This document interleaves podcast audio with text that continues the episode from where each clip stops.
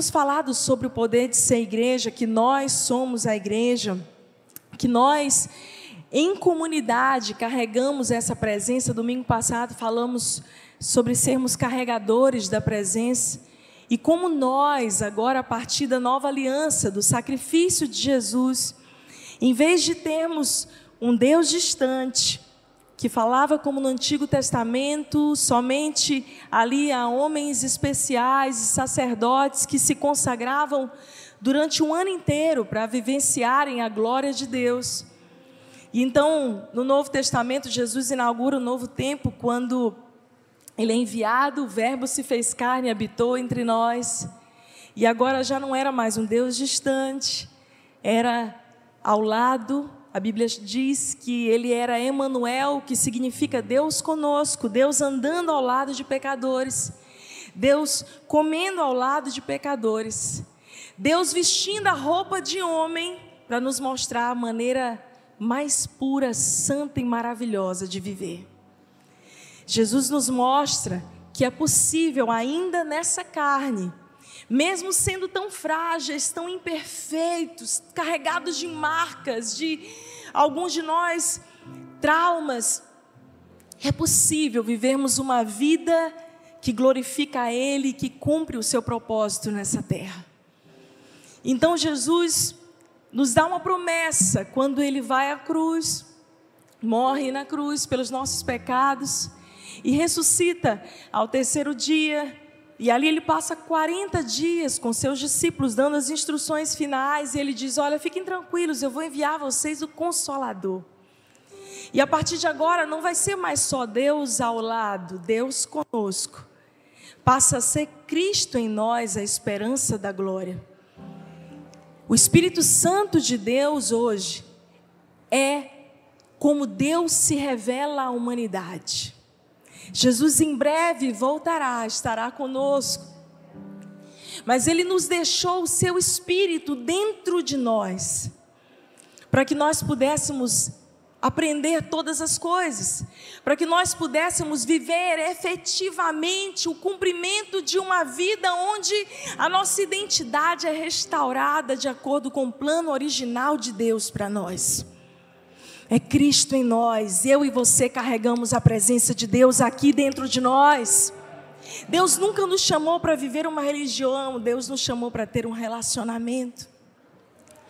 Mas durante muitos anos, a religião nos disse que o Espírito Santo era uma força, uma pomba. Mas o Espírito Santo é a terceira pessoa da Trindade, não terceira pessoa da Trindade Pai, Filho e Espírito em ordem, ordem hierárquica. Mas ele é a revelação de Deus hoje, a forma como Deus fala conosco, aquela sensação que você tem de estar aquecido pela presença de Deus, é o próprio Espírito Santo de Deus que está te tocando, te revelando e te levando à tua conexão com o propósito eterno. Eu lembro quando eu encontrei a Jesus, e eu passei ali horas, dias e dias sendo curada, restaurada, liberta no chão do meu quarto. Alguém me ensinou, e eu não lembro quem fez essa boa dádiva na minha vida, que se eu quisesse conhecer a Deus, eu precisava fazer Mateus 6. Aquilo que Jesus ensinou, fecha a porta do teu quarto e o teu pai que te vê em secreto te recompensará. Então, eu entendi que eu precisava ter um encontro diário com Deus, que era exatamente o que acontecia no Éden, quando o próprio Deus se revelava a Adão todos os dias. Então, eu me tranquei no meu quarto, eu ligava canções de adoração, e eu pensava assim: Deus, eu me sinto tão suja, tão suja, tão cheia de pecados, tantas áreas da minha vida que precisam ser reconstruídas. Ah, Deus, e eu, eu deitava literalmente com a cara no pó, e ali com o rosto no chão, naquele lugar, Deus me deu promessas, Deus me falou do meu destino, Deus disse que eu seria pastora, Deus falou comigo que eu cuidaria de outras pessoas do Brasil, do mundo inteiro. Eu, eu, o Espírito Santo, a presença de Deus em mim, no meu quarto, mudou a minha história para sempre. E nós nos acostumamos a desejar coisas tão rápidas. Vir à igreja, olhar algo dentro do Instagram, no YouTube, receber palavras de pessoas inspiradas pelo Espírito Santo. Mas eu preciso te dizer nessa noite que Deus quer te revelar o Espírito Santo dele, para que você seja profundamente restaurado e para que você possa ser completamente transformado para a sua glória. Você quer isso nessa noite? Diga eu quero o Espírito Santo. Aleluia. Abra a tua Bíblia comigo.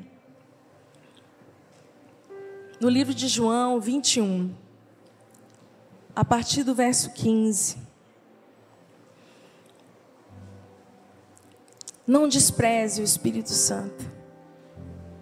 O Espírito Santo não é uma força, um poder, um arrepio, um mover, um cair no chão, uma sensação. O Espírito Santo é o próprio Deus em você, transformando você para a glória dele todos os dias. João 21, 15. Acompanha comigo, depois de terem comido, perguntou Jesus a Simão Pedro: Simão, filho de João, amas-me mais do que a esses outros? E ele respondeu: Sim, Senhor, tu sabes que eu te amo. Então ele disse: Apacenta as minhas ovelhas. Tornou a perguntar-lhe pela segunda vez: Simão, filho de João, tu me amas? Ele respondeu: Sim, Senhor, tu sabes que eu te amo. Disse-lhe Jesus: Pastorei as minhas ovelhas. Pela terceira vez, Jesus lhe perguntou: Simão, filho de João, tu me amas? Pedro entristeceu-se por ele ter dito: Pela terceira vez, tu me amas. E respondeu-lhe: Senhor, tu sabes todas as coisas, tu sabes que eu te amo. Jesus lhe disse: Apacenta as minhas ovelhas. Em verdade, em verdade te digo que quando eras mais moço, tu te cingias a ti mesmo e andavas por onde queria. Quando, porém, fores velho, estenderás as mãos e outro te cingirá e te levará para onde não queres ir. Disse isso para explicar com que gênero de morte Pedro havia de glorificar a Deus. Depois, assim terminando de falar, acrescentou-lhe: Segue-me. Esse texto é um texto muito conhecido nosso. E a gente precisa lembrar que João 21 acontece após a ressurreição de Jesus. Deixa eu te situar no tempo, na história. Jesus havia caminhado três anos e meio com aqueles discípulos e havia anunciado que a sua hora havia chegado, que ele pagaria o preço de morrer e de dar a vida pela humanidade, para que os pecados da humanidade fossem então perdoados. E a Bíblia diz: todo aquele que confessar Jesus como seu Salvador recebe esse dom gratuito chamado vida eterna, é pela graça, não é pelo nosso esforço. É Cristo em nós, a esperança da glória, é Ele que é o nosso redentor, Salvador. Jesus tinha feito milagres, maravilhas ao longo daqueles três anos e meio, os discípulos presenciaram isso.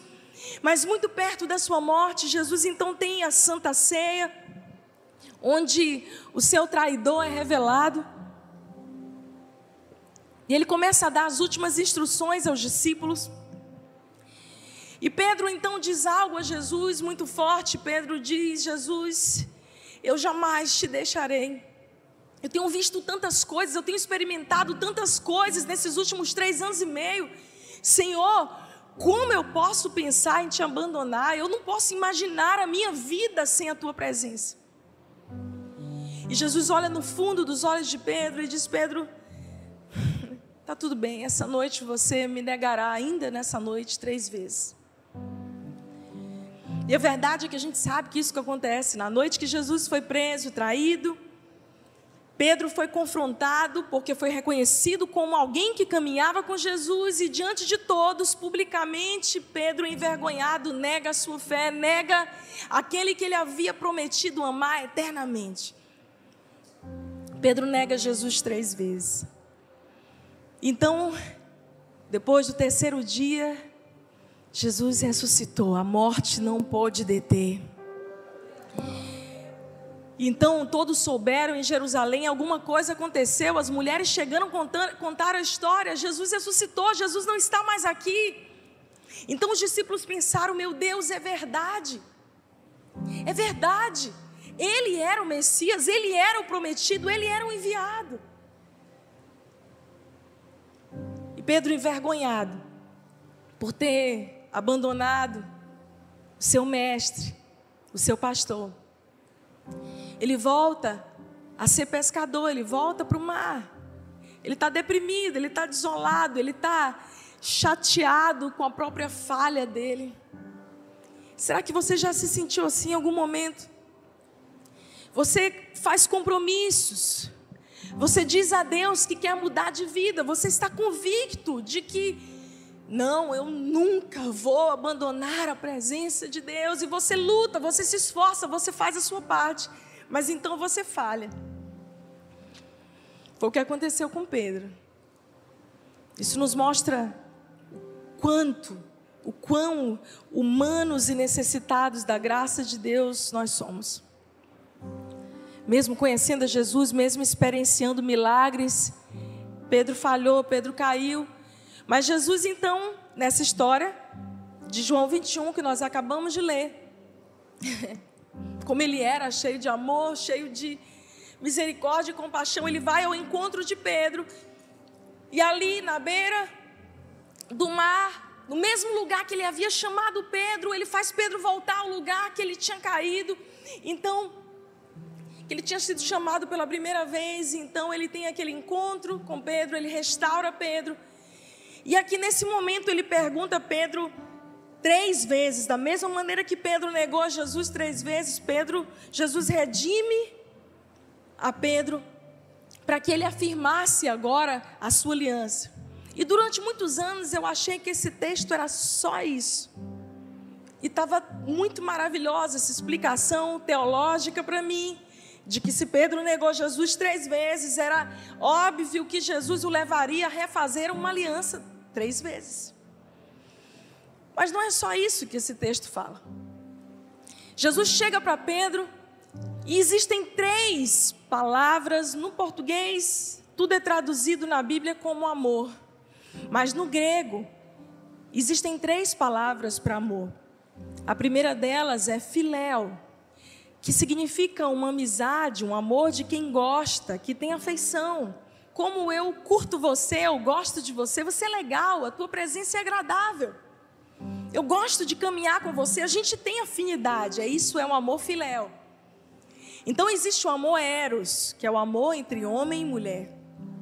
Mas existe um terceiro tipo de amor, que é o amor ágape.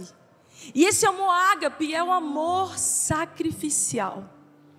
O amor ágape, ele nunca vai abandonar. O amor ágape é uma aliança eterna uma disposição em sacrificar a própria vida. Então, quando Jesus encontra Pedro, ele quer dar a Pedro um grande chamado, ele quer dar a Pedro um grande ministério, ele vê potencial em Pedro, porque se tem alguém que acredita na gente é Deus. Amém? Você sabia que Deus tem fé em você? Eu não sei como é que está a sua fé em Deus, mas a fé de Deus em você, eu posso te garantir que ela nunca foi abalada pelas tuas falhas. Olha para a pessoa que está do seu lado e diz para ela: Deus tem fé em você. Ele nunca perdeu a fé em você, nem nos teus piores dias. Jesus encontra Pedro ali. E Jesus tem expectativas de que agora Pedro esteja pronto para ser o pastor da igreja de Jerusalém, o apóstolo que vai começar a igreja primitiva.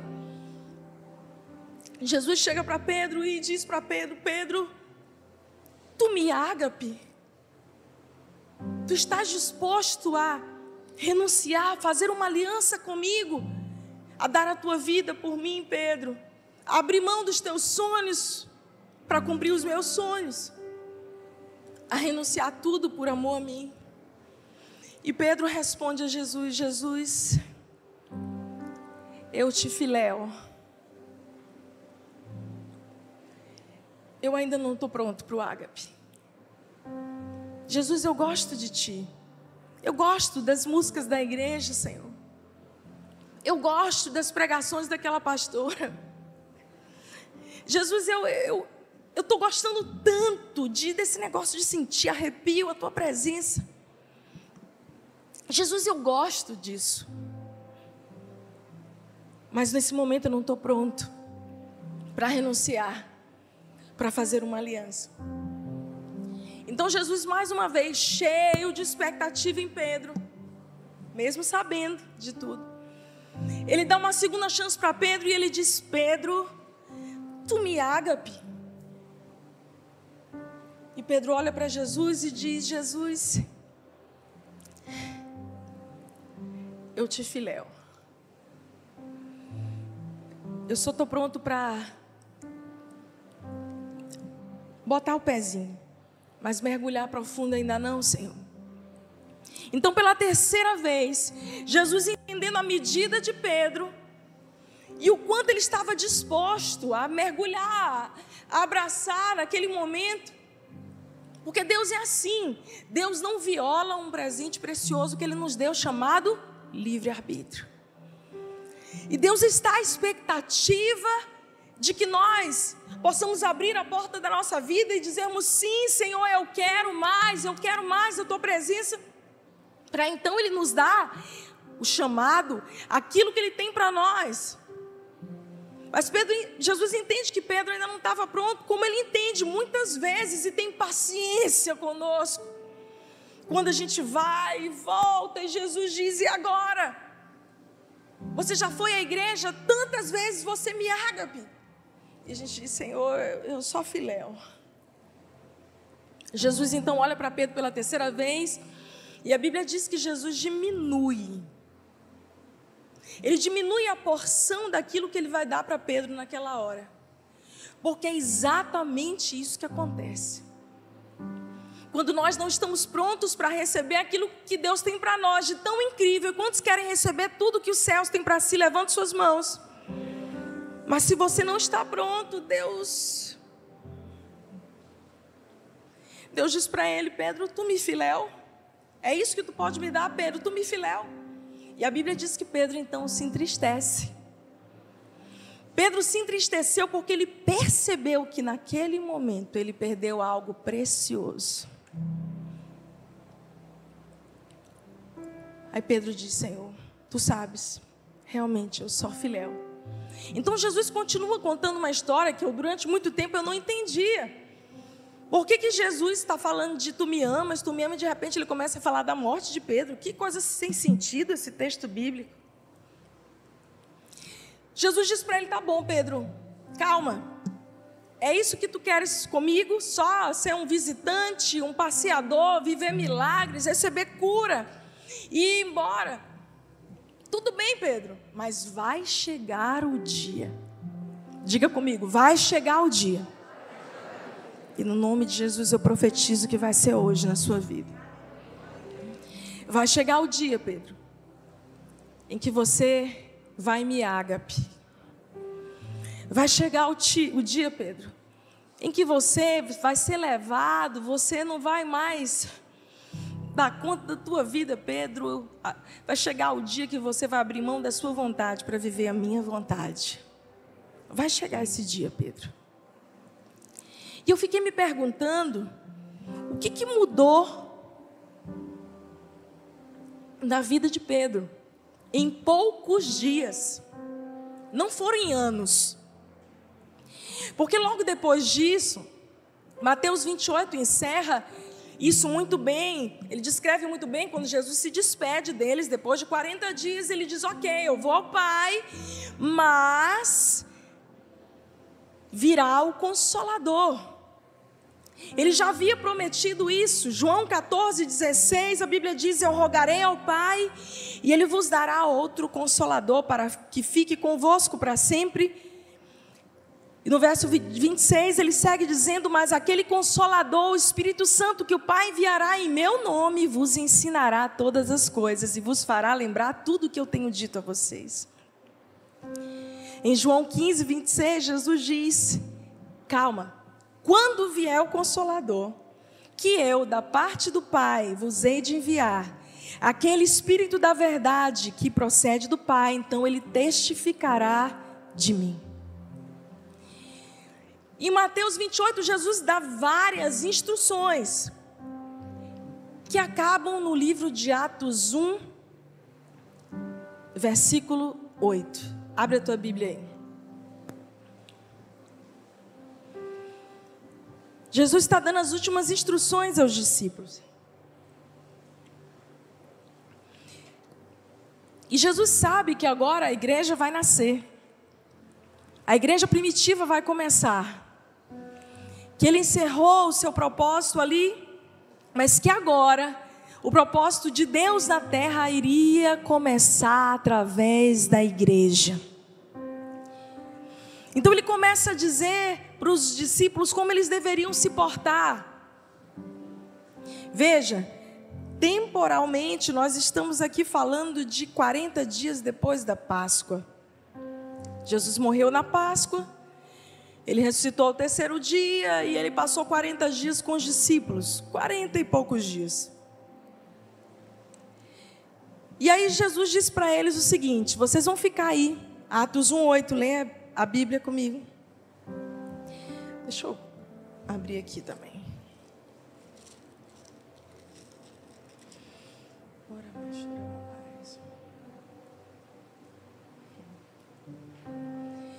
Mas recebereis poder ao descer sobre vós o Espírito Santo, e sereis minhas testemunhas tanto em Jerusalém como em toda a Judéia, Samaria e até os confins da terra. Ditas essas palavras, Jesus foi elevado às alturas à vista deles, e uma nuvem o encobriu os seus olhos. Jesus subiu. E ele ascendeu aos céus. A última coisa que, que Jesus dá de orientação aos discípulos é: fiquem aí, porque vocês vão receber poder. Diga comigo, poder. Que do grego dínamos ou dunamis. É a mesma raiz da palavra que a gente conhece no português como dinamite. Jesus estava dizendo: olha, algo diferente vai acontecer com vocês a partir de agora, para que a igreja comece.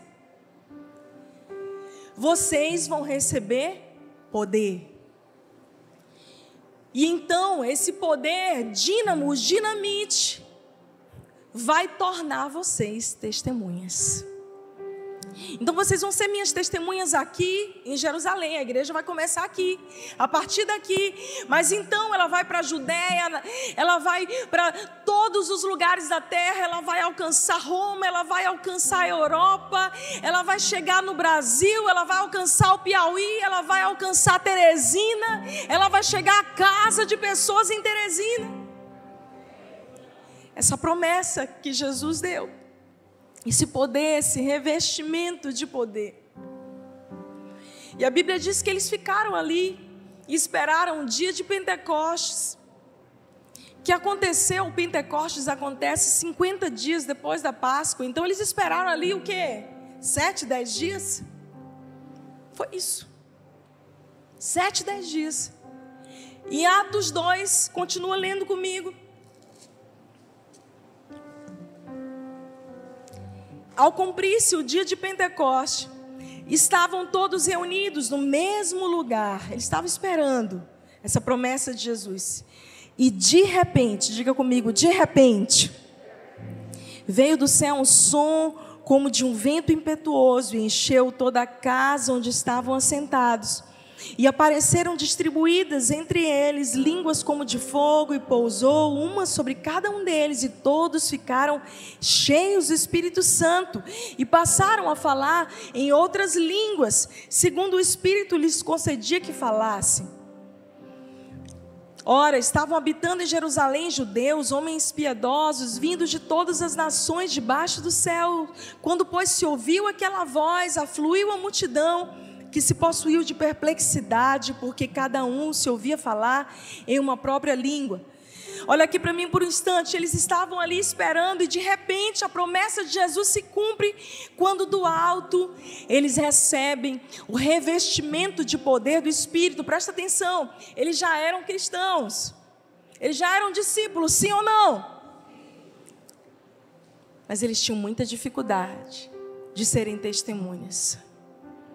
Presta atenção aqui comigo. Com todo respeito à sua teologia, assim que nós entregamos a nossa vida a Jesus, nós recebemos o Espírito Santo, ele passa a habitar em nós, nós passamos a ser templo do Espírito Santo. Mas existe algo específico de Deus para nós, chamado revestimento de poder, que é o que nos torna testemunhas eficazes. Talvez você está há anos na igreja, lidando com pecados e ciclos e eu, eu, sinceramente, esses dias eu tenho pensado e ficado extremamente incomodada com que nós, cristãos, estamos desprezando o Espírito Santo e a ação do Espírito Santo dentro de nós, porque a gente se acostuma com as deformidades, com as quedas, com os pecados, com os traumas. Então eu recebi traumas no passado, eu recebi palavras do passado de maldição e eu eu vou ter que lidar com isso a vida inteira. Eu nunca consigo romper, eu nunca consigo vencer, eu nunca consigo avançar. Então eu venho à igreja, eu me torno um religioso. E de fato um religioso, porque a minha vida não mudou. As suas mesmas práticas, o mesmo estilo de vida. Eu me pergunto, o que, que aconteceu com Pedro para que 50 dias antes ele estivesse uma testemunha fragilizada e negando a Jesus. E agora, 50 dias depois. Leia aí comigo Atos 2, 14. Então se levantou Pedro com os onze e erguendo a voz, advertiu-os nesses termos: Varões, judeus, galileus e todos os habitantes de Jerusalém, tomai conhecimento disto e atentai nas minhas palavras. Esses homens não estão embriagados quando vocês estão pensando. Sendo esta a terceira hora do dia, por volta de três da tarde, mas o que acontece agora é o que foi dito por intermédio do profeta Joel. E acontecerá nos últimos dias, diz o Senhor, que derramarei do meu espírito sobre toda a carne. Vossos filhos e vossas filhas profetizarão, vossos jovens terão visões e sonharão os vossos velhos. Lembra daquele Pedro envergonhado, intimidado na calada da noite, negando Jesus? 50 dias depois, aparece um Pedro três horas da tarde, a plena luz do dia, no centro de Jerusalém, gritando a plenos pulmões: varões galileus! E dando testemunho de Jesus. E a Bíblia diz que nesse dia se converteram milhares de pessoas e creram no poder do Evangelho e foram batizadas no mesmo dia. Deixa eu te dizer uma coisa: talvez você está lutando há muito tempo com muitas coisas. E você até se acostumou com algumas deformidades e quedas cíclicas. Tudo que você precisa é ser cheio do Espírito Santo ser cheio do Espírito Santo, ser cheio do Espírito Santo, buscar o Espírito Santo, amar a presença de Deus, carregar a presença de Deus. E se você está seco, está frio, se está difícil, se você tem tido pensamentos para voltar para velhas práticas do passado, se o teu coração se transformou num coração religioso que simplesmente cumpre o ritual e vira à igreja, você perdeu o propósito, a paixão, o chamado. Seja cheio do Espírito Santo. A gente está normalizando muita coisa. É normal cair de vez em quando. É normal experimentar o sexo antes do casamento. É normal, todo mundo faz. É normal eu viver a vida inteira sofrendo de transtornos emocionais e nunca conseguir vencer.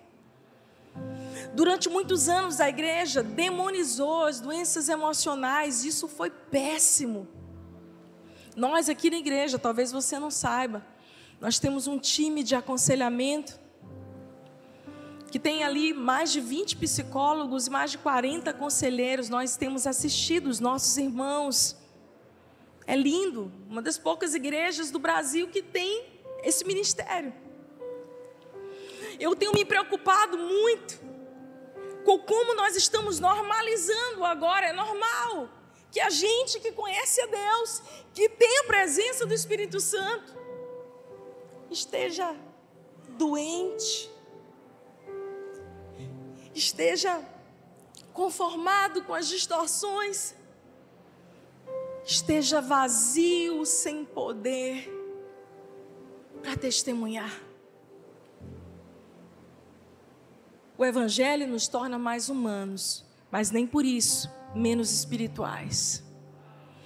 Na hora que a gente começa a superestimar o que é natural, a gente corre um sério risco de desconsiderar o sobrenatural. Então está tudo muito natural. E eu vou dizer uma coisa para vocês: essa igreja foi fundamentada. Nossos principais valores como igreja, nossa principal cultura é a oração, é a adoração. A gente entende que sem a presença de Deus a gente não consegue nada. E uma das coisas que eu mais oro e digo a Deus é: Deus, eu nunca na minha vida quero ser uma pastora profissional. Eu estou no ministério como pastora consagrada há 16 anos. Há 23 anos eu aconselho e cuido de pessoas e prego o Evangelho. Você sabe, quer saber qual é o meu maior medo? É tudo começar a ser tão natural para mim. É perder a paixão, é perder o coração de criança. É por isso que Jesus diz: vocês precisam voltar a ser como criança.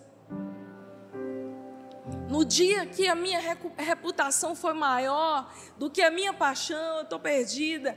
Então, meus queridos, vocês sempre vão me ver aqui. Se eu estiver aqui embaixo, eu vou ser apaixonada, mais apaixonada em adoração. Se eu estiver aqui em cima, eu vou ser a mais apaixonada em adoração. Eu estou disposta a queimar, a amar a presença de Deus, a ser cheia do Espírito Santo todos os dias, a não me conformar. Essa é a minha busca. Essa deve ser a nossa busca, porque senão a gente começa a profissionalizar a nossa fé e a nossa cristandade. A gente vira cristão profissional. Leu a Bíblia, leu, fiz escola de fundamentos, fiz, mas estou seco, vazio. Continuo lutando com os mesmos problemas que eu lutava 20 anos atrás, eles ainda me fazem cair. Ei, deixa eu te dizer, o Espírito Santo de Deus está aqui, ele quer te encher de poder para que você seja uma testemunha poderosa. É isso.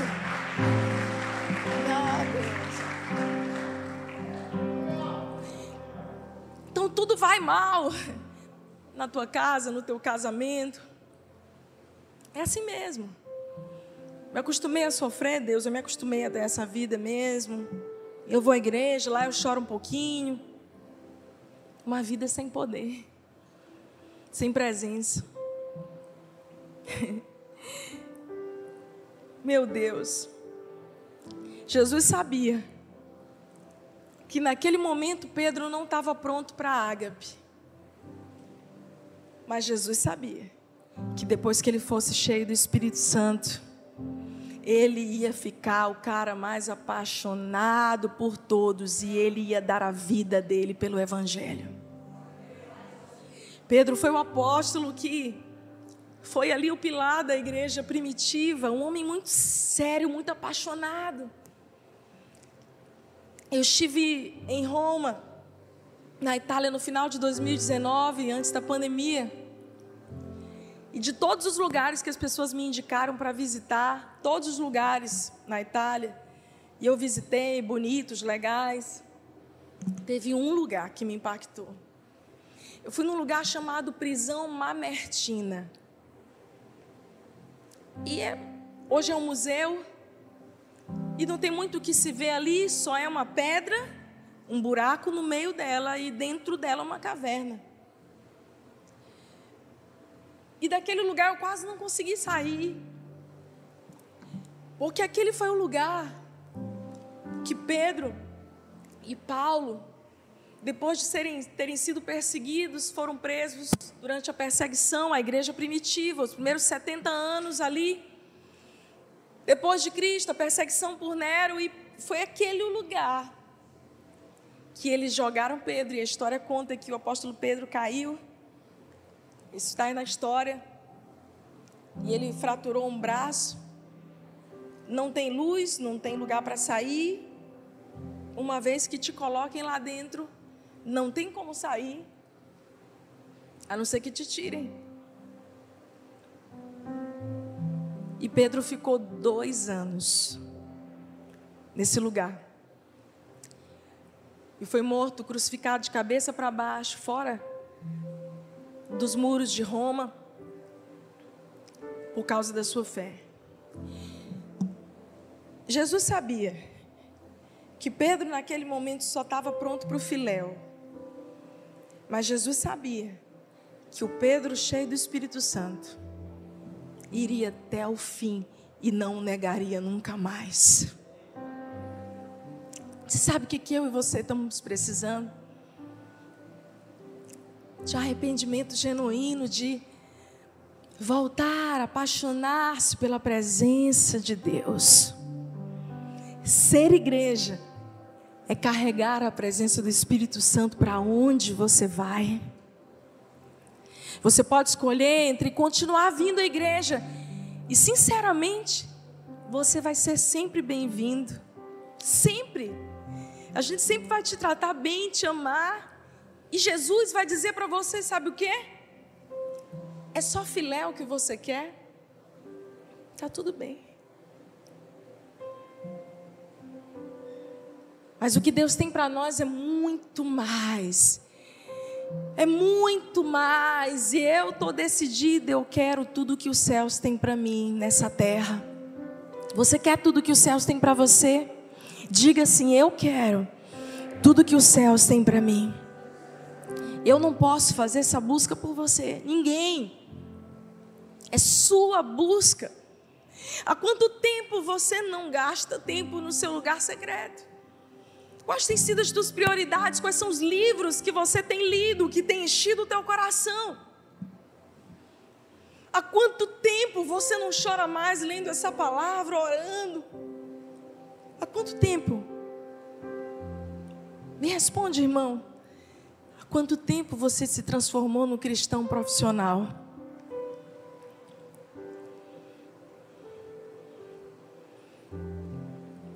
Nós nunca seremos testemunhas eficazes. Muito pelo contrário, daremos mau testemunho. É uma multidão de pessoas que vêm à igreja, que filéu com Jesus, que curtem a presença, mas que saem sem experimentar a verdadeira metanoia a verdadeira transformação, porque o encontro com Jesus e o enchimento do Espírito Santo muda tudo. É transformação, é metanoia. Você estava indo para aquela direção, de repente você mudou de direção. E aí saem. Eu acho engraçado que eu vou ver no Instagram. Oh, Jesus. Cristão. Aí bota arroba igreja Teresina. Mas a pessoa ainda está no processo, né? Amém, aleluia. Ela ainda está no filéu, às vezes nem no filéu. ainda não dá testemunha, ainda não é testemunha de Jesus. Então a gente tem uma multidão de pessoas, o censo brasileiro, os estudos mostram que até 2030 nós seríamos maioria da população brasileira. Uau, que legal! Eu acho ótimo. Mas a minha oração é para que sejam cristãos que resolveram amar a Deus, o amor ágape, genuíno, dispostos a abrirem mão dos seus sonhos para viverem os sonhos de Deus. Pessoas que não se conformam, não se contentam, então você ora e você diz assim: Deus, eu quero viver algo novo. Se eu perguntar aqui quantos querem algo novo, se eu jogar no Instagram quantos querem algo novo, 100% vai dizer: Uhul, eu quero algo novo de Deus. Mas qual é algo novo que você está dando para Deus? Se você quer algo novo de Deus, você tem que dar algo novo para Ele. Você quer um algo novo para quê? O que, que é esse algo novo? Um arrepio novo, uma sensação nova, um, um dom? Ou você quer algo novo de Deus, o poder do Espírito Santo, que é o poder dínamos? Imagina, Deus nos livre, que tivesse uma dinamite bem aqui na minha frente. E ela estourasse no meio da igreja. É só hipotético, irmão. Amém, aleluia. Não tem ninguém que ia ficar do mesmo jeito. Não tem, porque quando Jesus diz o poder do Espírito Santo revestirá vocês, Ele está dizendo: presta atenção, se você quer o meu poder mesmo, porque não tem como ficar do mesmo jeito. Então olha para a pessoa que está do teu lado e avisa ela, porque nós vamos orar agora e hoje uma página da tua vida vai mudar no nome de Jesus. Avisa ela, pergunta para ela assim: você quer o poder mesmo? Porque não tem como ficar da mesma forma. Olha para essa pessoa, por favor, me ajuda, me ajuda a avisar ela. Diz para ela assim: a tua vida vai mudar.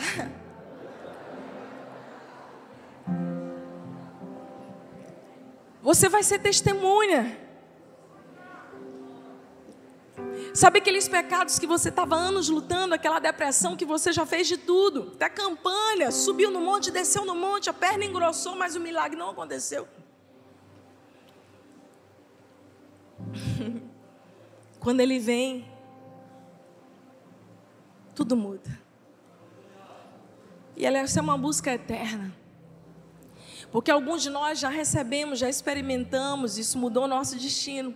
Mas então, novamente, a gente cai na tentação de voltar a ser um cristão profissional. A gente cai na tentação de voltar a fazer as coisas do jeito que a gente já aprendeu. Pastores, líderes, missionários, gente que já recebeu tanto de Deus, mas que desprezou a presença do Espírito Santo. Voluntários, e se sente seco. Deixa eu te dizer uma coisa: Deus não te chamou para ser empregado dele. Ah, agora eu sou servo de Deus, legal. Deus não está precisando de empregado. Ele tem anjos. Ele tem todas as hostes celestiais. Deus te chama de filho. Ei, filho, filhinha. Eu sou Abba Pai. Eu sou Emanuel, Deus contigo. Mas eu sou Deus dentro de você através do meu espírito, filho. E é o meu espírito que vai te dar poder para vencer essa luta que você está há tantos anos aí sem conseguir vencer. Está precisando de força para vencer essa luta? Essas indagações? Busca mais do espírito. Volta para o pó, volta, tua, fecha a porta do teu quarto. Busca a presença de Deus. A gente busca o terapeuta, que é ótimo, e a gente tem vários aqui, eu posso te indicar vários. A gente busca a receita médica, mas a gente esquece de buscar o Espírito Santo.